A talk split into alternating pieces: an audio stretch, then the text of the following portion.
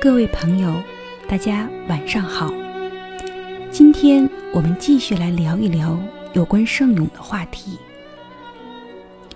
想必听过上一期节目的朋友都已经知道，圣咏的形成绝非一日之功。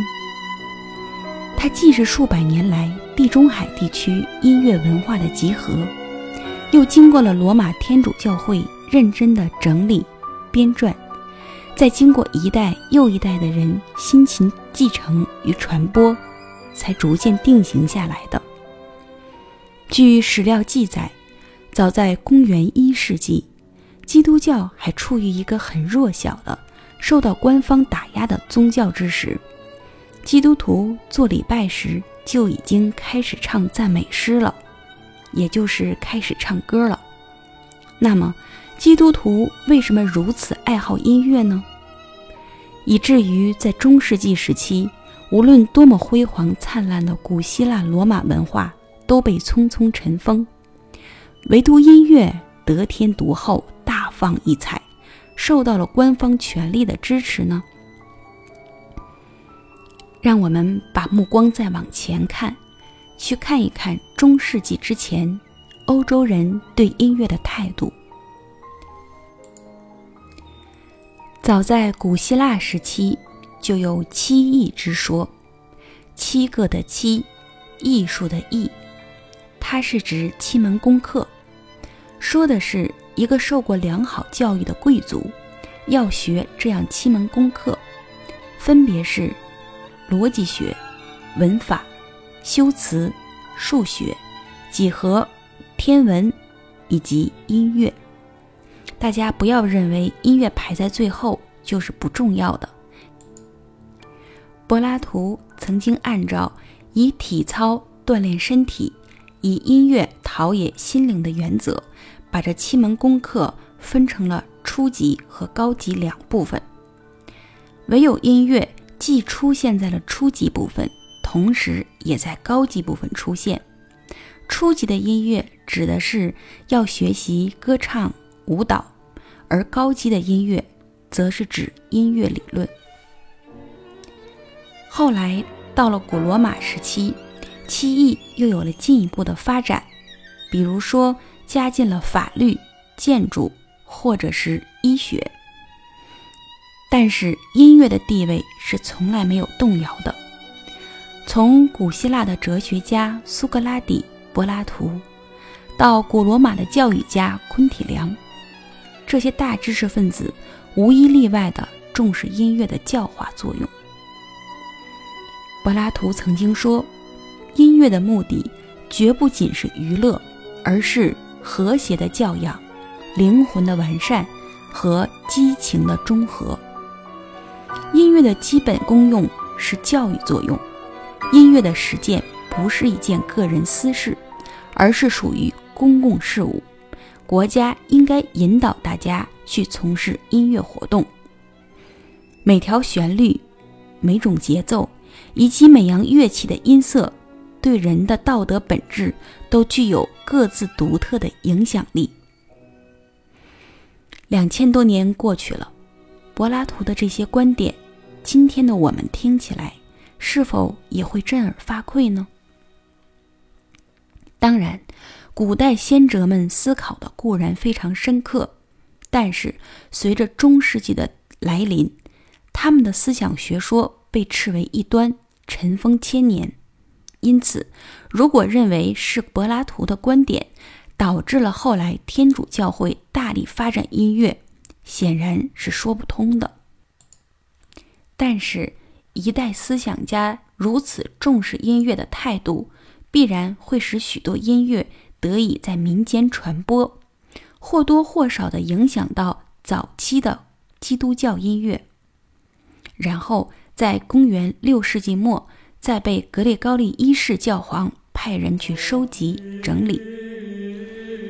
接下来，我们再从另一个角度去看待这个问题：既然中世纪神权至上，那么被奉为绝对权威的圣经之中。是如何评论音乐的呢？我们人都有很多的欲望，比如权力、金钱、地位等等，在圣经中这一些都是被反对的。但是圣经中通篇都没有对音乐本身的负面评价，并且在旧约中就有许多适合吟唱的诗歌段落。在新约以弗所书五章十九节当中，还这样说道：“当用诗章、颂词、灵歌彼此对说，口唱心和的赞美主。”好，话说到这里，大家是否已经明白了呢？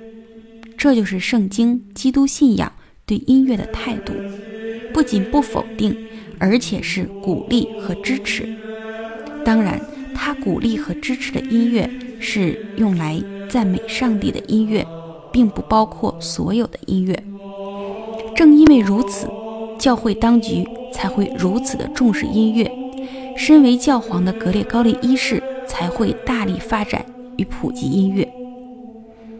等到了文艺复兴时期，当人文主义者一边如饥似渴地阅读古希腊哲学家们的著作，一边反对天主教廷对人们的束缚时候，更不会反对音乐的发展了。从某种意义上来说，是古希腊罗马的文明与中世纪天主教会的合力，把西方音乐送上了人类文明的巅峰。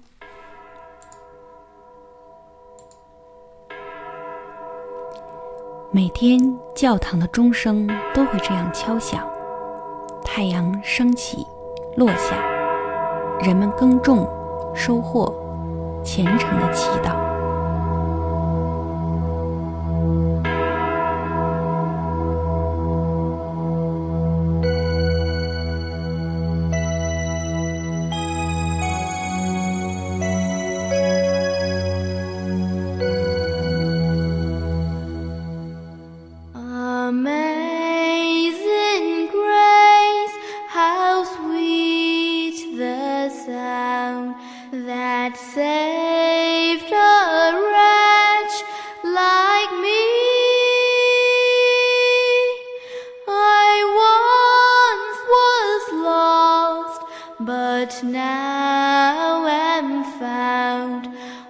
在那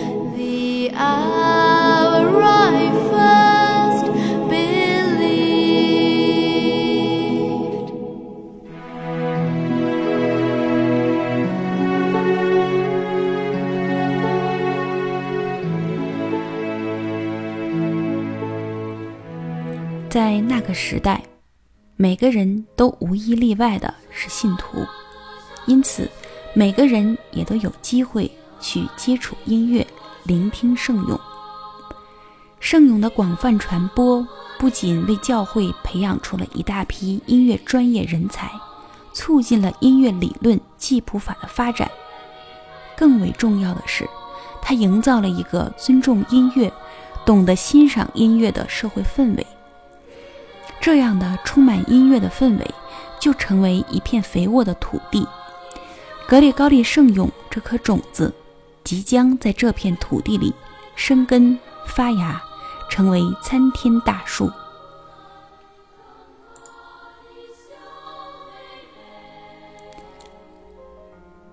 好了，各位朋友，这就是今天的内容。感谢您的收听，我们下期再见。